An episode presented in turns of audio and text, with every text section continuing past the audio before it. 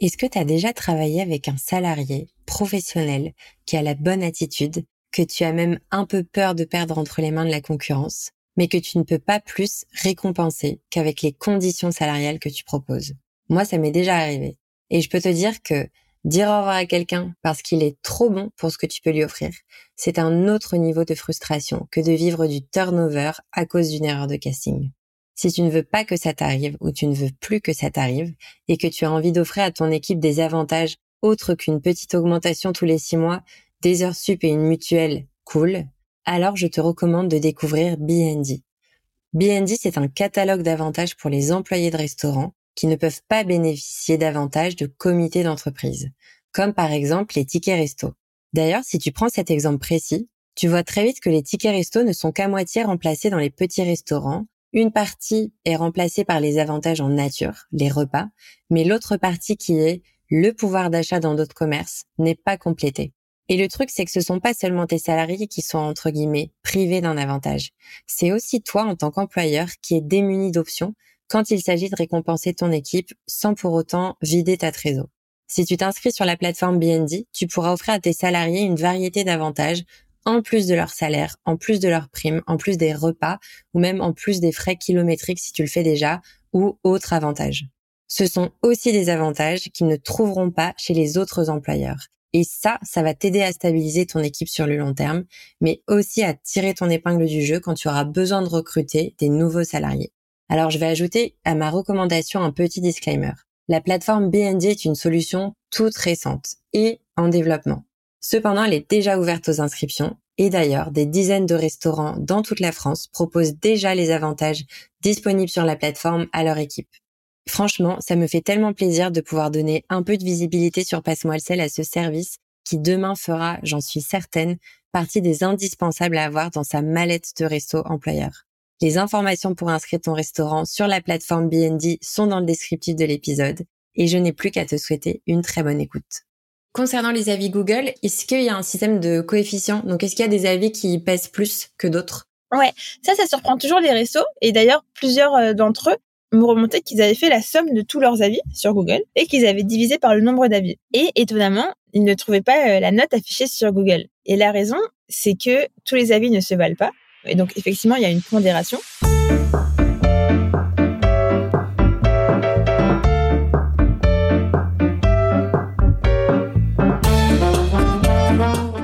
Bienvenue sur Passe-moi le sel, le podcast destiné aux restaurateurs et restauratrices qui ont compris que pour bien développer leur resto business, ils devraient à un moment donné relever la tête des opérations pour construire une meilleure stratégie. Je suis Laurine Blandin et Passe-moi le sel, c'est le podcast dont j'avais désespérément besoin quand je gérais des restaurants. Si tu souhaites accéder à encore plus de conseils gratuits, inscris-toi dès maintenant à ma newsletter ou alors offre-toi mon e-book sur les 45 meilleurs outils de formation d'une équipe de restaurant. Tu accèdes à ces deux ressources exclusives via un lien dans le descriptif de l'épisode. Et si tu apprécies le travail qu'il y a derrière ces conversations riches en contenu, n'oublie pas de noter le podcast 5 étoiles. Je te souhaite une bonne écoute et une journée cool dans ton restaurant.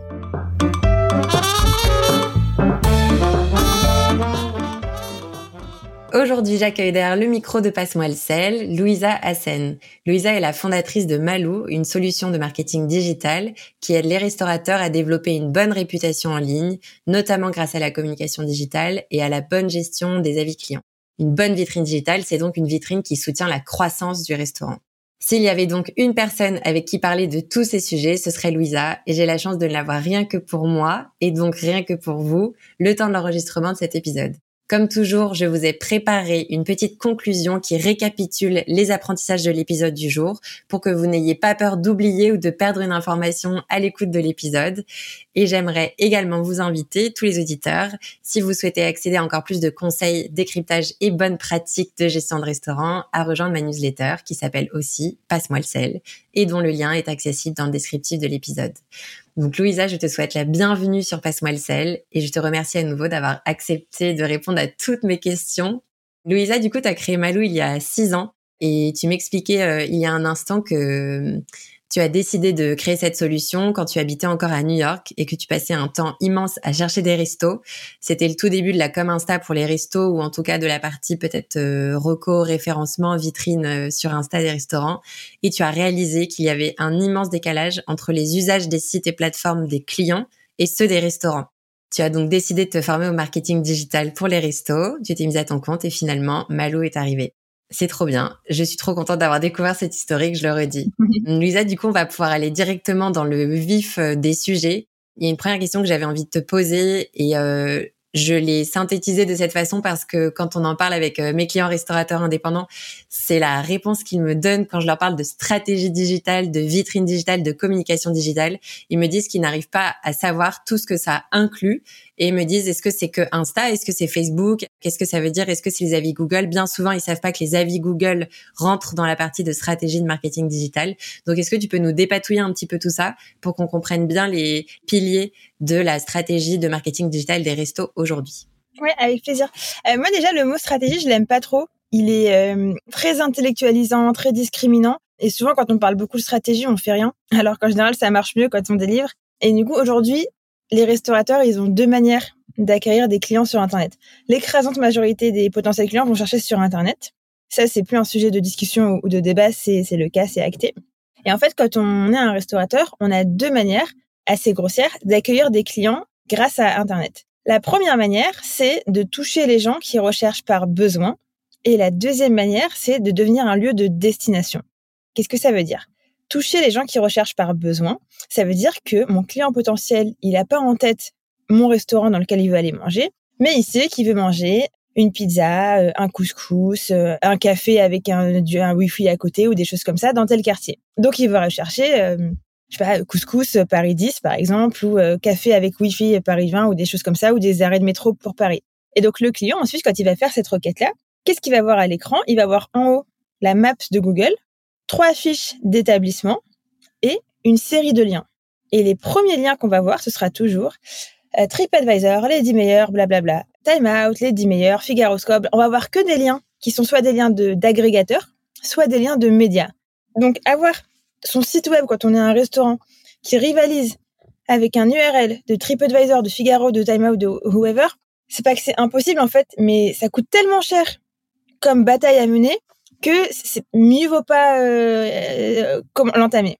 En revanche, au-dessus même du premier URL du média ou de l'agrégateur, il y a un espace qui est pris par la Maps Google et trois fiches d'établissement. Et quand on parle d'établissement, bah là, la compétition est quand même beaucoup plus abordable parce qu'on joue dans la même catégorie. Et donc, ce qui est important pour les restaurants, c'est d'avoir un bon référencement local, aussi appelé euh, local SEO. Et ça, c'est infiniment plus important que d'avoir un bon référencement de son site web, parce que son site web, il va jamais remonter en première page de Google. Et même si jamais on met des milliers d'euros d'investissement et qu'il remonte en première page, il sera toujours sur la Maps Google et les trois restaurants. Et donc, une fois qu'on est en haut, déjà fait un très bon euh, premier travail, euh, mais pour convertir, bah, il faut être attractif. Donc là, on est visible.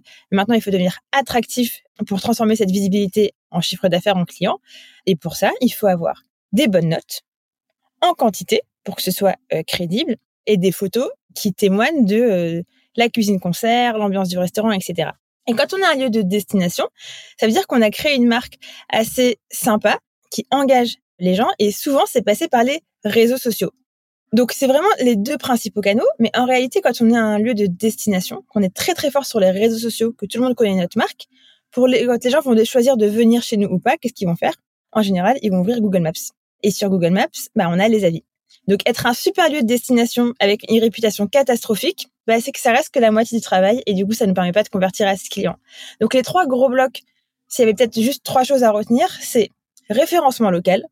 Je comprends quels sont les mots-clés que mes clients potentiels vont utiliser pour rechercher un resto comme le mien et je travaille pour remonter au-dessus, pour avoir appris comment on travaille pour remonter au-dessus.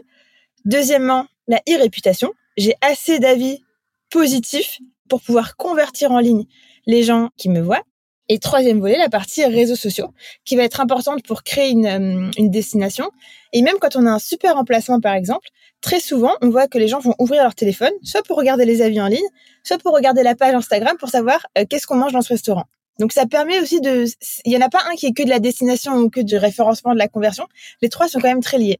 Donc référencement, réputation, réseaux sociaux. C'est hyper intéressant. En fait, je pense qu'avant, c'était un peu peut-être comme un booster. Et maintenant, j'ai l'impression que c'est un vrai euh, levier de confiance. Du coup, la confiance, ça a créé plusieurs choses. Ça convainc de venir. Mais je pense que ça met aussi, et je pense que, je sais pas si tu pourras confirmer ou pas, mais je pense que ça met aussi dans un, état d'esprit de dépense qui est différent. Et si tu as un client qui n'a pas le choix que de venir dans ton restaurant parce que tu es sur son chemin, tu es le mieux placé, t'as l'offre euh, qui lui parlait le plus, mais t'as de moins bons avis. Il arrive, il est déjà un petit peu euh, sceptique. Il est peut-être déjà euh, dans l'attente qu'il se passe un truc pas cool ou que ce soit froid ou je sais pas quoi. Et peut-être que du coup, si jamais tu fais une erreur, t'as un peu moins de chances de te faire pardonner. Et alors que au contraire, si t'as respecté toute la guideline que tu viens de nous partager, Louisa, s'il se passe un truc pendant le service, t'as quand même un petit peu plus de chances d'avoir la compréhension de tes clients. Est-ce que du coup, tu pourrais nous dire précisément à quel endroit ça va impacter la croissance d'un restaurant? Parce que du coup, il y a la partie accueil dont, dont tu viens de parler, à savoir qu'est-ce qui fait rentrer, qu'est-ce qui fait pas rentrer, qu'est-ce qui fait passer son chemin, qu'est-ce qui fait venir, etc. Mais du coup, au niveau de la croissance d'un resto, donc il y a la partie flux client, je pense qu'il y a la partie, euh, il y a peut-être un aspect, un impact sur la fidélisation, il y a peut-être un impact sur euh, la dépense, sur la satisfaction, etc. Est-ce que tu peux nous parler de ça et, et vraiment euh, pour que les auditeurs comprennent l'intérêt à se motiver demain et à, construire euh, un plan. Ouais. Du coup, grâce au référencement, à la réputation aux réseaux sociaux, si on, fait assez bien les choses, on peut se garantir de faire de l'acquisition client, dire d'avoir des gens qui viennent chez nous. Après, comme tu dis, il y a plusieurs sujets. Donc, euh, quand les clients viennent chez nous, bah, idéalement, on veut qu'ils fassent un, un bon ticket moyen, ou alors qu'ils commandent davantage les places sur lesquelles j'ai les meilleures marges. Et donc, par exemple, un moyen d'orienter la consommation, c'est de travailler en priorité les mots-clés sur lesquels bah, je sais que je fais les meilleures marges, donc mes, mes plats sur lesquels j'ai les meilleures marges, et sur les réseaux sociaux, bah, de montrer davantage ce que je veux que les gens commandent chez moi, euh, pour susciter l'envie et que la conversion, elle se fasse dans le bon sens pour moi. Après, sur la partie fidélisation, une fois qu'on a quelqu'un qui vient chez nous la première fois, s'il a apprécié, bah, c'est important, on pourra en parler tout à l'heure, mais de solliciter de l'avis client, parce que ça va, euh, bah déjà, ça va permettre de contribuer à l'amélioration de la e-réputation du restaurant. C'est pas volé parce que c'est un vrai client qui est venu chez nous. Et ou d'inciter à suivre sur les réseaux sociaux pour être au courant des actualités, peut-être des nouveaux plats du jour, des choses comme ça. Et ensuite, une fois qu'on a reçu l'avis client, en fait, on va pouvoir y répondre le lendemain, par exemple. Et en fait, quand on répond à un avis client, qu'est-ce que ça fait? Ça envoie un email à l'auteur de l'avis client. Donc, ça contribue à continuer un petit peu la relation qui a été entamée par le client chez nous. C'est trop bien. Tu sais, la partie euh, le mail là que les clients reçoivent quand on leur répond, c'est vraiment la réponse à la question mais pourquoi c'est vraiment important de répondre? Parce que du coup répondre aux avis il y a la partie référencement donc utiliser les mots clés mettre en avant ça c'est trop bien. Mais c'est vrai que je pense que pour un restaurateur qui n'a jamais essayé ou qui n'est pas tout à fait convaincu savoir que derrière un client mécontent tu peux vraiment le rattraper avec un email qui inclut ta réponse à son avis et qui sera vu par les autres, ou un client content qui reçoit un mail qui est une réponse autre que euh, merci, bonne journée, à plus. C'est un truc de dingue, ça prend 10 secondes à faire, mais par contre, la valeur perçue du côté du client qui ouvre sa boîte mail et qui a une réponse. Ça prend une seconde si on le fait avec euh, l'intelligence artificielle de Malou même. Trop bien. Donc c'est vraiment, il n'y a pas d'excuse pour ne pas le faire pour répondre à un, un, pouce en l'air. Donc on ne laisse pas ces clients qui donnent des avis en vue. ouais. Et après peut-être un petit tips aussi, les avis clients qui laissent des avis euh, négatifs, euh, même si on veut les rattraper pour leur offrir quelque chose, il faut jamais dans sa réponse euh, mettre qu'on s'excuse et que la personne, on serait ravi de réinviter la personne à telle date ou whatever, c'est nous envoie un, un, email parce que ça peut avoir l'effet inverse et du coup on peut avoir toute une vague de euh, piques assiettes qui vont voir que s'ils mettent un avis négatif, ils gagnent un repas gratuit et du coup on peut collecter comme ça de manière assez injuste et douloureuse des avis négatifs non mérités. Waouh, le monde est vraiment euh, injuste. ouais, un peu tordu, ouais. J'avais jamais pensé à ça. Ok, trop bien.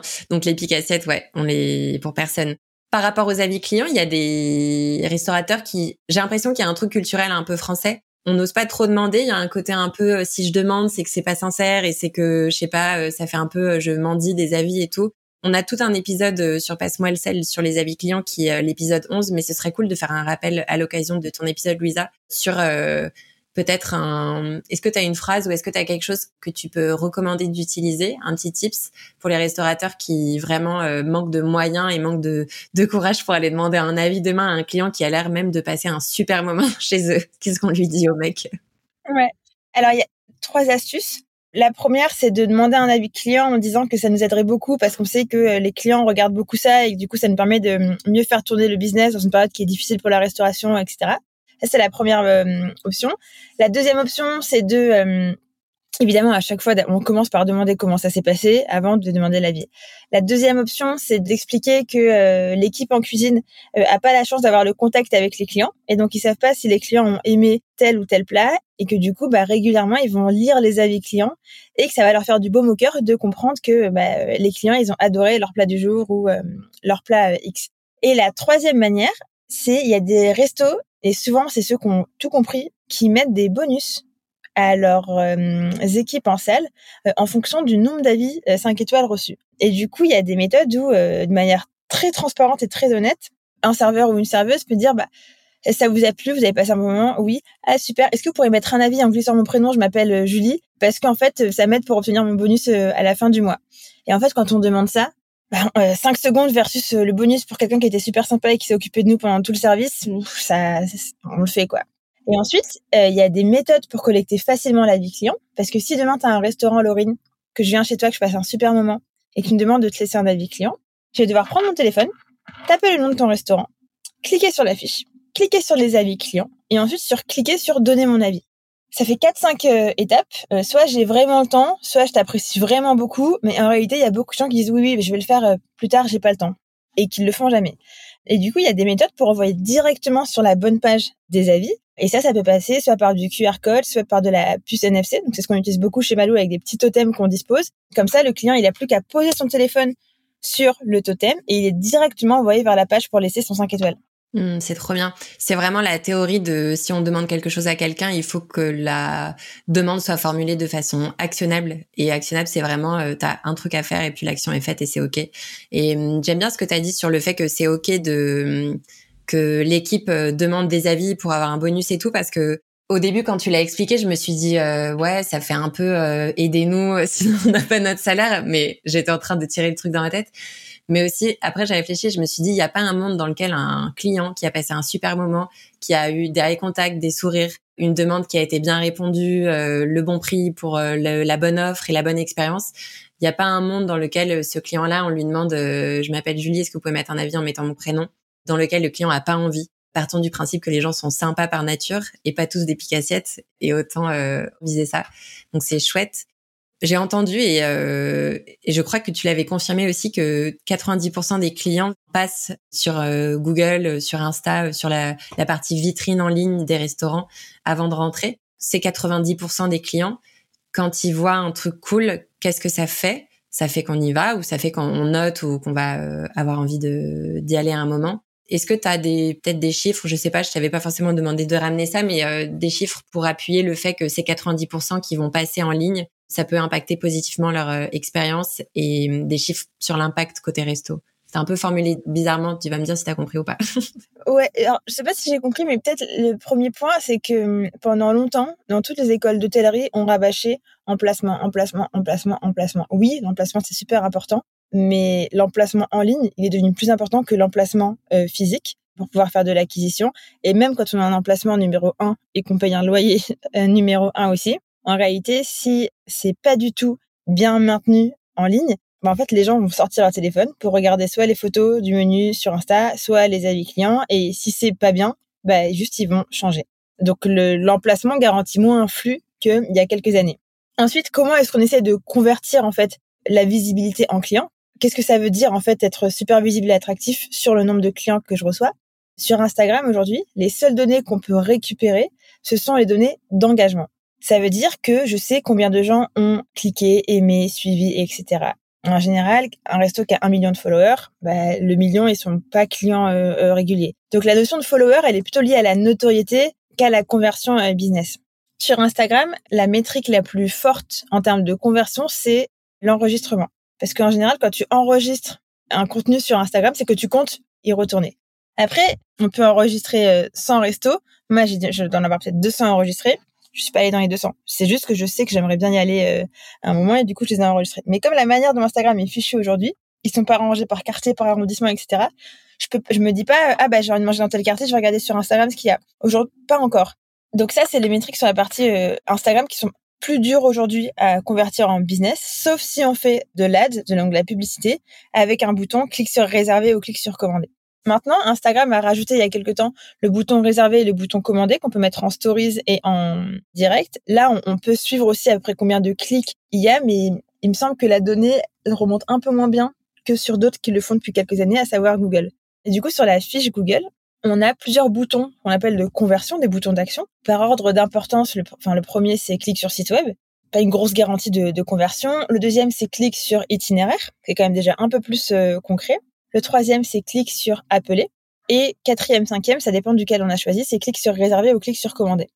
Et commander, en fait, bah, tu sais qu'après, la personne, elle a commandé euh, 3 plats, 4 plats, 12 plats, etc. Donc, tu as un peu une idée sur le chiffre d'affaires. Pendant longtemps, l'API de Google. Donc une API, c'est comme un tunnel qui permet à deux applications de s'envoyer de l'info. Elle permettait de remonter que les données clic sur l'itinéraire, clic sur site web et clic sur appeler. Donc nous, chez Malou, ce qu'on faisait quand on avait un resto, on regardait ces trois, les, quantités de clics, un resto qui commençait avec nous le 1er janvier. Bah, l'année d'après, en fait, on va comparer au 1er janvier de l'année d'après combien de clics supplémentaires il a gagné sur site web, sur itinéraire, sur appeler. Et après, on mettait des estimations de conversion. Donc de mémoire, clic sur site web, on disait bon, ça convertit pas beaucoup, allez, max 2%. Clic sur itinéraire, bon, quand même, c'est un peu plus chaud, on va mettre 30%. Euh, clic sur appeler, bon, il y a peut-être une chance sur deux qui viennent quand même. Et puis après, en fonction du panier moyen du resto, ben, on multipliait et on regardait le delta et on voyait combien de d'argent, enfin de de d'argent en plus ça avait fait, on pouvait estimer le CA. Maintenant, plus récemment, l'API, elle a ouvert euh, la collecte d'informations sur clic sur réserver ou clic sur commander. Donc on peut affiner encore davantage l'analyse pour estimer combien de revenus supplémentaires on a pu faire euh, grâce aux efforts marketing euh, qu'on a fait. Après, le marketing, c'est pas une science exacte, euh, surtout quand on fait du naturel et pas de des campagnes payantes. Quand tu fais une campagne payante, bah, tu sais que le clic il te coûte un euro et le jour où tu débranches la CB, bah tu dépenses pas mais tu gagnes pas. C'est le jeu. Le naturel, tu vas remonter progressivement, mais du coup c'est plus durable, c'est plus ancré, mais donc c'est pas immédiat. Mmh. C'est trop intéressant. Je pense que ça va en convaincre beaucoup de commencer à faire des tests. Et euh, est-ce que par rapport à Insta, tu recommandes une euh, fréquence de post ou une fréquence de story ou enfin en gros pour euh, un restaurant qui a aucun plan aujourd'hui et qui fait un peu le truc à l'intuition, est-ce que tu peux lui donner quelques recos pour ça? En gros, aujourd'hui, les posts, ça apparaît davantage comme une vitrine. Donc, faut que ce soit cohérent avec ce qu'on a en ce moment. Donc, si on est le 2 février et que mon dernier post c'est le menu de Noël, c'est pas tip top en termes de cohérence. Donc, faut qu'on, puisqu'on partage en, poste, ça, ça correspond à peu près au, resto. Mais si on poste deux, trois fois par semaine, c'est suffisant.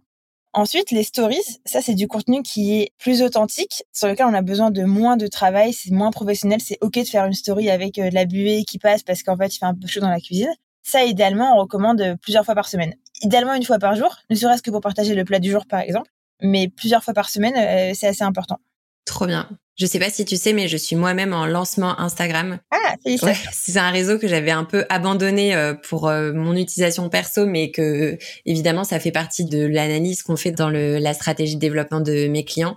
Et j'avais envie d'essayer. Du coup, ça fait dix jours que j'essaye, donc je mets des stories tous les jours. J'ai mis deux posts parce que je peux pas non plus euh, faire plus aujourd'hui. J'ai assez de trucs à faire.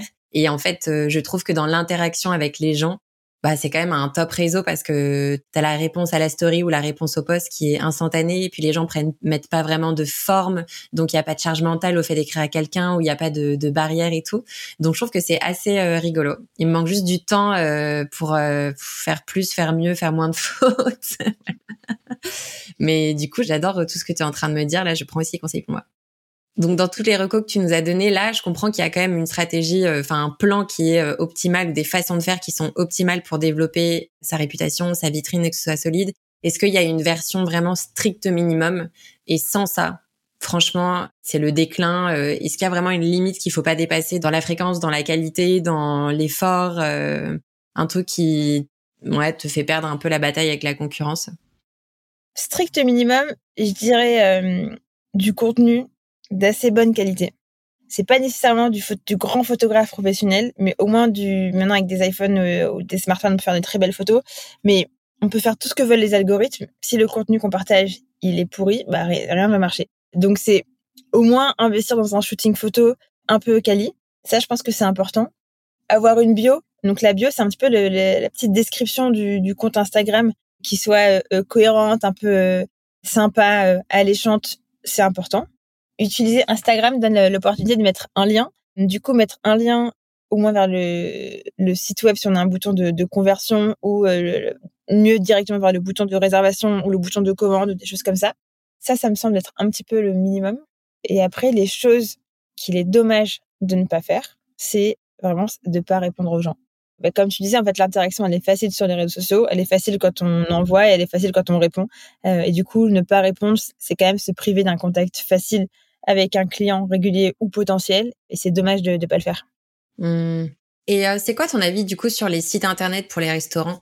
Il y a des restos aujourd'hui qui n'ont pas de site. Ils ont des profils sur les réseaux sociaux ou sur euh, d'autres plateformes pour les avis.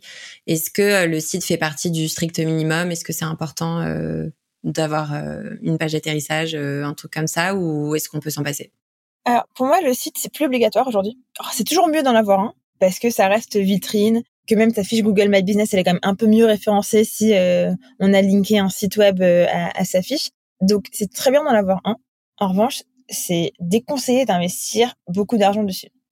C'est-à-dire qu'un site basique avec trois photos, l'adresse, le menu, euh, le bouton de réservation si on prend de la résa ou même juste un numéro de téléphone, euh, en fait, ça suffit.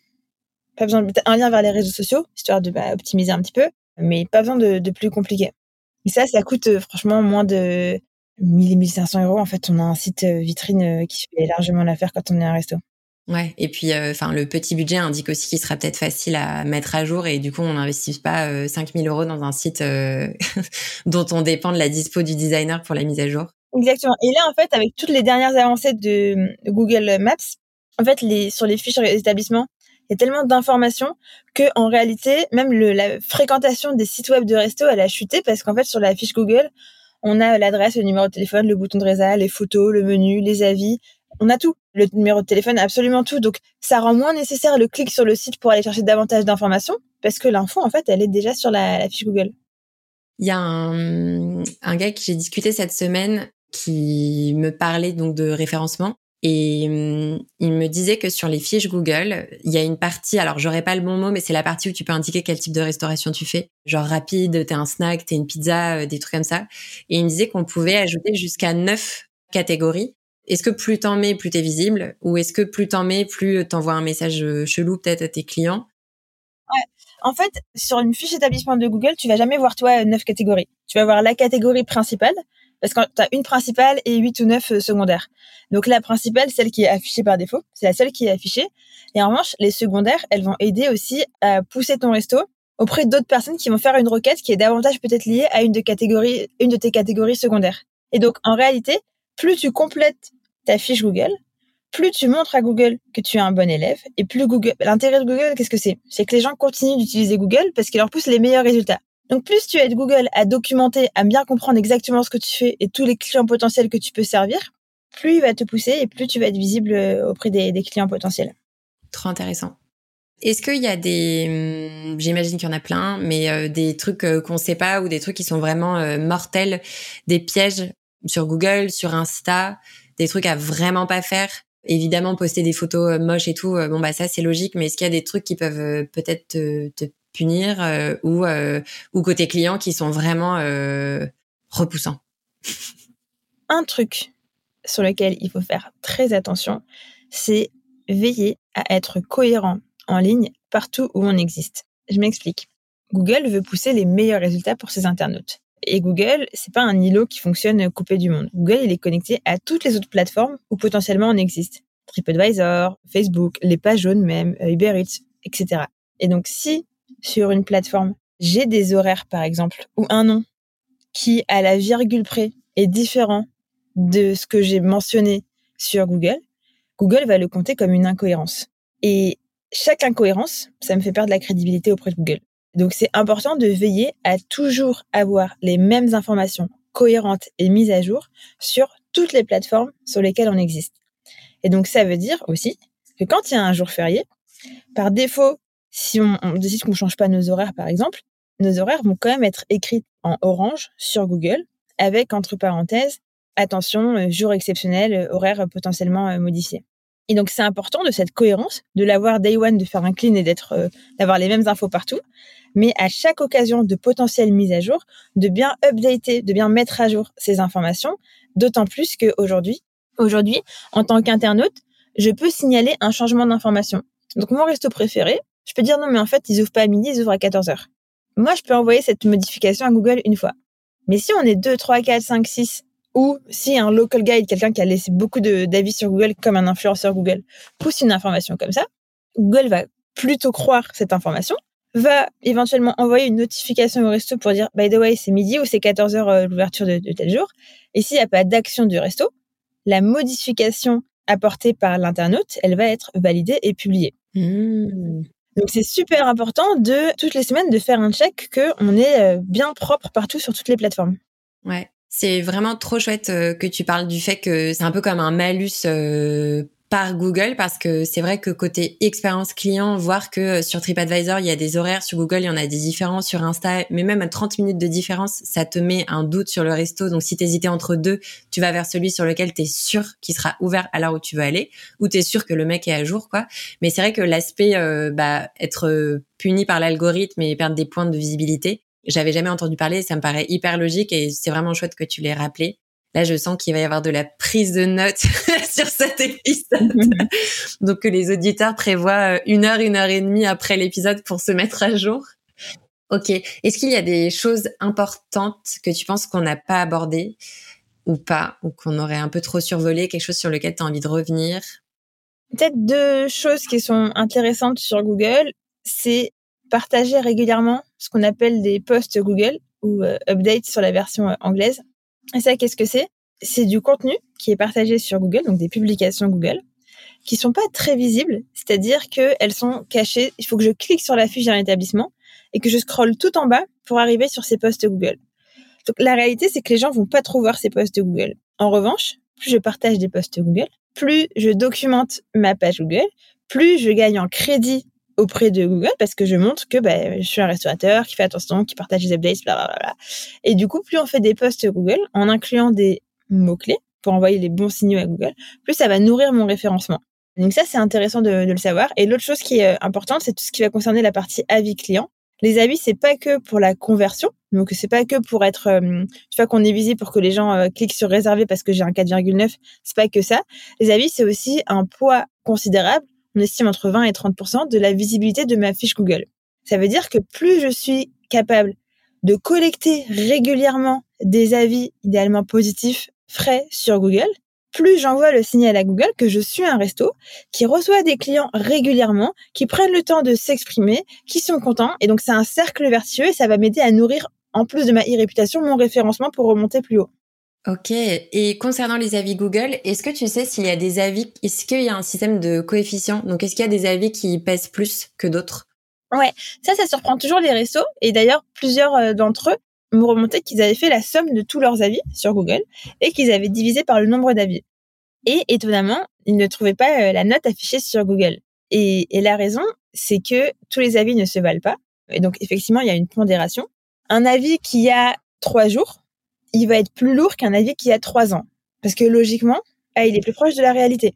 Un avis qui, donc, met euh, un nombre d'étoiles, du texte et des photos, il sera plus lourd que l'avis qui a juste un nombre d'étoiles.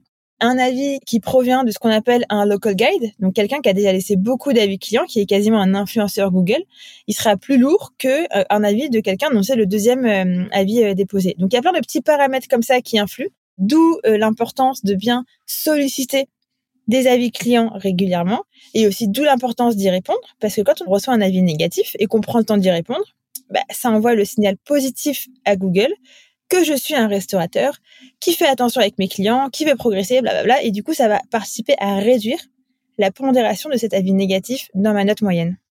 C'est trop bien, c'est hyper intéressant. Et hum, il y a un truc auquel j'ai pensé quand tu parlais des posts Google et du fait de, de, les repartager et de nourrir comme ça, euh, enfin, gagner un peu des points. J'ai appris cette semaine que c'était pareil. Alors peut-être que ça intéressera des gens qui nous écoutent, que c'était pareil sur le réseau LinkedIn. Et euh, j'ai appris aussi que c'était vraiment très facile à faire. Donc s'il y en a qui utilisent LinkedIn, je sais que c'est ton cas aussi, Louisa. Tu peux aller, tu dois certainement savoir parce que ça fait aussi partie de ton boulot et tout, mais je le redis parce que j'ai découvert ça très tard. Tu peux aller commenter du contenu 100% LinkedIn qui est d'ailleurs euh, traduit dans toutes les langues. Donc en fait, il y a même pas de barrière de ce genre-là. Et tu peux aller euh, choisir dans les hashtags des sujets qui t'intéressent et commenter ces contenus-là pour les nourrir, pour les mettre en avant. Et après, ce que ça fait, c'est que ton profil devient, enfin déjà est validé automatiquement, alors qu'en fait beaucoup des profils LinkedIn ne sont pas validés et du coup peuvent être supprimés, suspendus euh, assez rapidement. Et tu peux aussi être nommé top voice de ton domaine. Donc moi j'ai appris ça cette semaine que c'était vraiment très facile à faire et que c'était pas du tout un truc de dingue. Donc s'il y en a qui ont envie de faire ça, après je sais aussi que les pages euh, entreprises sur LinkedIn sont pas, il euh, faut être malou pour avoir euh, des milliers d'abonnés et gentil. et des gens qui ont vraiment envie d'aller s'abonner, mais mais les profils perso sont plus mis en avant. Mais du coup c'est exactement la même logique que les posts Google. Ok. Est-ce que du coup on peut passer une mini partie avant de se quitter plutôt sur toi? J'avais envie de le faire et c'est la première fois que je vais tester ça du coup avec cet épisode parce que du coup donc euh, Malou c'est une entreprise et c'est une marque qui commence à être assez reconnue dans l'industrie de la restauration en France, à l'international, bientôt dans le monde entier. Et du coup en fait je me suis rendu compte que pas mal de personnes connaissaient aussi ton nom. Donc on connaît Malou mais on sait que la fondatrice s'appelle Louisa aussi. Et du coup, grâce à Malou et avec Malou, tu organises des webinars, des masterclass. Vous avez une newsletter qui est trop cool. Enfin, bref, vous envoyez vachement de contenus qui sont vraiment hyper intéressants et aidants. Moi, je forward tout le temps vos newsletters à mes clients et je leur dis, mais abonnez-vous, j'en ai marre de forwarder. Juste, du coup, je les inscris aussi au webinar. Et du coup, j'avais envie de faire une petite partie sur toi, euh, un peu sur euh, qui est derrière euh, la boîte Malou. Du coup, la première question que j'aimerais te poser, ça va un petit peu en lien avec ce qu'on se disait tout à l'heure en off. Si tu pouvais rallonger tes journées, disons de 4 heures, est-ce que tu ferais quelque chose en plus? Est-ce que tu ferais quelque chose différemment? Et qu'est-ce que tu ferais? Si je pouvais rallonger mes journées de 4 heures, euh, je pense que je dormirais une heure ou deux supplémentaires. Mais euh, je pense que je passerais euh, plus de temps sur la partie recrutement qui est un gros sujet pour nous en ce moment. D'ailleurs, on recrute un directeur financier et un directeur des ressources humaines, un ou une évidemment. Mais du coup, je pense que je passerai un petit peu plus de temps sur le, recrutement. Je prendrai le temps en fait pour lire euh, tous les contenus hyper intéressants que m'envoient mes restaurateurs, mes investisseurs sur le marché. Aujourd'hui, je les balaye du regard ou je les laisse en non lu une semaine, deux semaines, trois semaines et puis après je zappe. Et j'aimerais pouvoir être je suis très très opérationnelle au quotidien et du coup si je pouvais gagner une heure ou deux pour agir sur des sujets de, de fond, euh, je pense que ce serait très bien pour moi et très bien pour la boîte. Ouais, un peu comme les restaurateurs qui euh, publient, qui communiquent tous les jours et qui n'ont pas le temps d'aller euh, prendre des idées, benchmarker, regarder ce qui se fait à côté. Exactement. Donc trop intéressant. En fait, vous avez, on a vraiment tous les mêmes sujets. Est-ce que dans le passé, il y a eu une décision ou peut-être une rencontre ou peut-être une réflexion ou un voyage, je sais pas, mais qui a vraiment fait pivoter ta vie dans un sens ou dans un autre. Je crois qu'il y a eu la création de Malou ou l'idée à un moment qui a germé. Mais est-ce qu'il s'est passé autre chose euh, que tu as envie de partager? Ouais, je pense que Malou serait pas Malou aujourd'hui si euh, j'avais pas mon cofondateur Wad. C'est-à-dire que moi, j'ai commencé euh, la boîte sur un modèle agence PME. Et très vite, on avait besoin d'automatisation, de process, de tech et j'étais pas la bonne personne pour le faire. Et en fait, vraiment, il y a eu un avant et un après. Il est arrivé très tôt dans l'aventure, il est arrivé après, euh, après un an. Mais il y a eu un avant et un après euh, OAED parce qu'on a pu vraiment devenir une boîte techno, parce qu'on n'était pas euh, au début, parce que moi, je suis pas techno. Et du coup, ça nous a permis d'avancer beaucoup, beaucoup plus vite et d'aider beaucoup, beaucoup plus de restos que ce qu'on aurait pu faire si on était resté sur le modèle euh, agence. Trop bien, hyper intéressant. Et ça, du coup, c'était, tu me disais tout à l'heure, un an après avoir créé Malou, donc il arrivé super vite, il t'a rejoint super vite. Ouais, et je le connaissais avant, on avait on était en prépa ensemble il y a presque 15 ans maintenant, on vieillit. Et en fait, il est euh, ingénieur et moi j'avais fait euh, école de commerce et, du coup, on est très complémentaires de par nos compétences, mais aussi de par nos caractères. Donc c'est très utile pour piloter la boîte euh, au quotidien. Ah oui, c'est cool. OK. Est-ce qu'il y a un regret que tu n'as pas du tout envie d'avoir à 90 ans? Franchement, j'ai pas trop de regrets. À chaque fois que j'ai eu une déception, il s'est avéré que soit j'ai appris un truc qui m'a servi beaucoup plus, euh, soit j'ai gagné un truc qui était beaucoup plus gros que ce que je pensais gagner avant la, déception. Donc euh, non, tu vois, j'ai pas de regret du passé aujourd'hui. Et du coup, je me projette pas en me disant euh, tel regret parce que ouais, c'est pas trop dans mon esprit. Trop bien. Tu me fais penser à ma philosophie de vie que j'appelle la fuck et namasté, qui a beaucoup plu quand j'en ai parlé en ligne un jour. C'est vraiment le, la différence entre vivre une situation donc naze, donc c'est un fuck, c'est je vois que ce qui va pas bien, Et vivre une situation en namasté, c'est un peu genre j'ai perdu mes clés, mais en les cherchant, j'ai retrouvé 20 euros dans ma poche. Ouais. Donc c'est une philosophie anti-regret. ok. Est-ce que du coup, dans un instant, je te demanderai si tu as envie de nous partager euh, un conseil euh, strat, plan, bonne idée que tu souhaites partager aux restaurateurs qui nous écoutent, plutôt pour euh, améliorer euh, l'industrie de la restauration aujourd'hui en France. Donc ça peut être euh, sur tes compétences à toi, mais ça peut être aussi sur ton expérience de cliente. Mais avant ça, est-ce qu'on peut faire un petit point info Malou? Est-ce que tu veux bien nous expliquer les différents virages que Malou a pris et aussi ce qui est intéressant à savoir aujourd'hui, ce qui se vend le mieux aussi, ce que tu as envie de, de, plus mettre en avant, même si j'imagine que c'est tout, mais du coup c'est ce que j'utiliserai sur la com aussi. Donc c'est le point info Malou. Promotion. oui, avec plaisir. Du coup, Malou, au début, moi, j'ai compris que quand on est un restaurant, l'acquisition client, elle se passe désormais en ligne. Enfin, elle se passait, elle se passe toujours désormais en ligne. Et donc, j'ai dû me former d'abord moi, parce que je l'avais pas appris à l'école, sur qu'est-ce qui fait que, en tant que client, tu vas choisir tel ou tel restaurant plutôt qu'un autre euh, grâce à tes recherches en ligne. Donc, d'abord, je me suis formée sur Internet, puis j'ai créé un blog avant même de créer la société dans laquelle je partageais mes, mes apprentissages. Ensuite, grâce à ce blog, j'ai réussi à démarcher et à signer deux restos. Et ensuite, j'ai créé la société. Et au début, l'objectif de Malou n'a jamais changé l'objectif. C'est juste la manière de le réaliser qui a changé. C'était d'aider les restos à être plus visibles et attractifs en ligne. Donc concrètement, on faisait du référencement local. On cherche les mots-clés pour nos restos. On les fait monter au-dessus. De la gestion de e-réputation, parce que ce qu'on s'est dit tout à l'heure, et euh, de l'animation de réseaux sociaux. Et ça, on l'a fait complètement à la mano euh, pendant la première année sur un format abonnement pour les, les restos. Ensuite, OAD m'a rejointe et l'objectif, c'était de le faire de manière plus efficace en interne. Donc pour les clients, ça changeait rien qu'on ait un ingénieur dans, dans la boîte, mais en interne, ça changeait beaucoup parce qu'on a mis en place beaucoup de process et d'automatisation qui nous ont permis de doubler en fait l'efficacité opérationnelle des équipes. Et fin de l'année 2019, euh, on s'est rendu compte qu'on pouvait aller beaucoup plus loin dans l'automatisation et en fait, plutôt qu'automatiser des process, des méthodes de travail, on pouvait construire un produit, une solution de toute l'expertise qu'on avait accumulée pendant plus de deux ans. Donc on a passé l'année 2020 à transférer toute notre expertise vers une solution tout en un qui centralise toutes les plateformes, qui absorbe toute l'expertise et qui automatise beaucoup d'actions.